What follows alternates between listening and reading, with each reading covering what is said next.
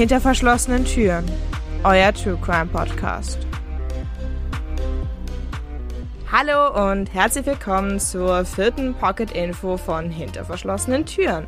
Mein Name ist Emily und normalerweise mache ich diese Pocket Infos immer alleine, heute aber nicht. Ich habe euch nämlich wen mitgebracht und das ist Frodo. Und er würde die Pocket Info heute für mich übernehmen. Welches Thema hast du dir denn ausgesucht? Das Thema für die heutige Pocket Info orientiert sich wie in den letzten Pocket Infos auch natürlich wieder am letzten Fall. Und zwar geht es um Mord in den USA. Wie wird Mord in den USA definiert? und auch wie wird er untergliedert. Das klingt auf jeden Fall sehr interessant. Das hatten wir in den Grundzügen ja im letzten Fall schon besprochen, zumindest sehr, sehr rudimentär. Ich bin sehr gespannt darauf, was du recherchiert hast, würde dich jetzt aber erstmal mit unseren Zuhörern alleine lassen. Viel Spaß euch!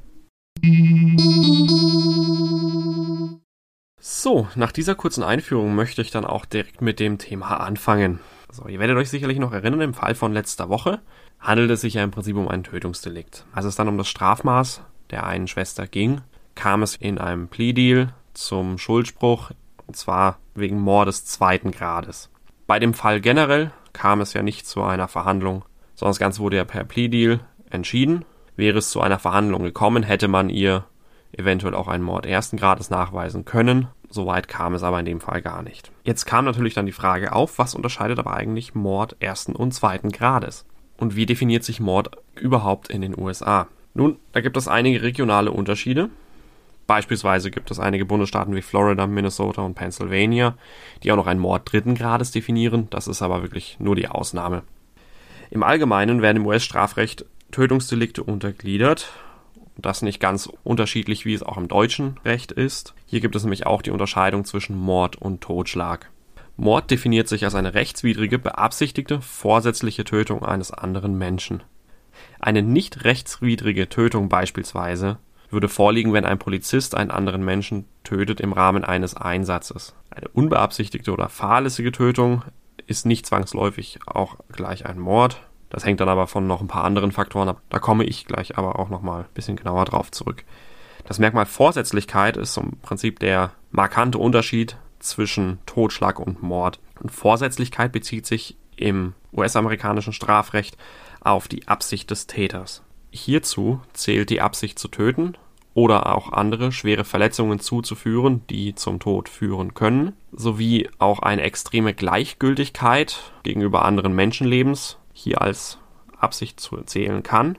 Des Weiteren zählen auch Tötungsdelikte im Zusammenhang mit anderen schwerwiegenden Straftaten, wie beispielsweise Brandstiftung, Entführung oder Raub, welche dann im direkten Zusammenhang mit dieser Straftat zum Tod eines Menschen führen. In den meisten Staaten untergliedert sich Mord in Mord ersten Grades, bei welchem es sich um eine bewusste, geplante Tötung handelt, Beispielsweise werden Tötungsdelikte im Zusammenhang mit Gift oder auch Auflauern immer als Mord ersten Grades behandelt. Auch Tötungen im direkten Zusammenhang mit anderen schwerwiegenden Verbrechen zählen als Mord ersten Grades. Hier kommt es im Prinzip immer auf die Geplantheit an. Jede andere Art des Mordes zählt im Prinzip als Mord zweiten Grades. Hier ist der entscheidende Unterschied, dass Mord zweiten Grades nicht geplant ist, sondern es nur, nur die Absicht besteht, jemanden zu töten oder schwer zu verletzen, was zum Tod führt.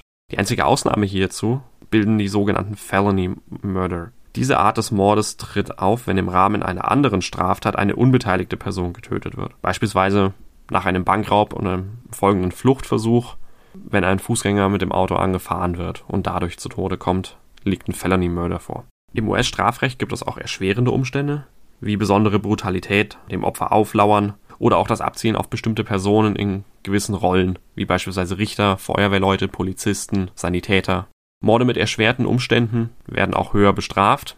Das exakte Strafmaß variiert allerdings von Staat zu Staat sehr. Allgemein lässt sich allerdings sagen, dass Mord ersten Grades schwerer bestraft wird als Mord zweiten Grades. Bei Mord ersten Grades gibt es teils auch nicht die Möglichkeit auf Bewährung, also einer bedingten Haftentlassung. Bei besonderer Schwere der Schuld kann es auch bei Mord ersten Grades zur Todesstrafe kommen. Dazu sei noch gesagt, etwa die Hälfte der US-Bundesstaaten haben die Todesstrafe noch.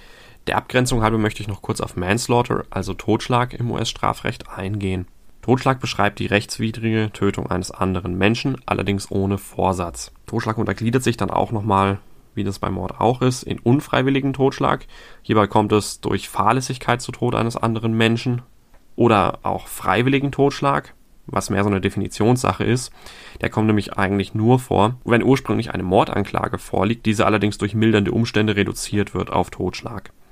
Mildernde Umstände wären in dem Zusammenhang beispielsweise Affekt oder auch ein gemindertes Auffassungsvermögen des Täters. Das Strafmaß bei Totschlag in den USA variiert auch regional sehr stark. Im Allgemeinen lässt sich aber auch hier sagen, dass Totschlag deutlich milder bestraft wird als Mord selbst, beziehungsweise wenn es sich um einen unfreiwilligen Totschlag handelt, kommt es nicht mal unbedingt zu einer Gefängnisstrafe. Um also nochmal auf den Fall von letzter Woche zurückzukommen, um die Schwester mit Mord ersten Grades anklagen zu können, hätte es eben auch zum Verfahren kommen müssen, in welchem man ihr die Absicht, ihre Schwester zu töten, nachweisen hätte müssen. Dadurch, dass es aber gar nicht erst zu diesem Verfahren kam und eben nur bei dem Plea Deal blieb, wurde sie eben nur wegen Mord zweiten Grades schuldig gesprochen. So, das wäre es dann von meiner Seite auch schon mal gewesen zur dieswöchigen Pocket-Info. Ich hoffe sehr, ihr konntet was draus mitnehmen. Das Ganze war ein Versuch meinerseits, Ems natürlich auch so ein bisschen was an Recherche und Arbeit abzunehmen, aber trotzdem ihren vorgesehenen Rhythmus weiter beizubehalten. In Zukunft kann es also sein, dass ihr mich in den Pocket Infos öfter mal hört, anstelle von Ems. Vor allem dann natürlich zu den Zeiten, wenn sie ja von Uni-Seiten mehr zu tun hat. Ansonsten war es das von meiner Seite soweit. Ich hoffe, die Pocket Info hat euch wie immer gut gefallen. Bis nächste Woche. Tschüss.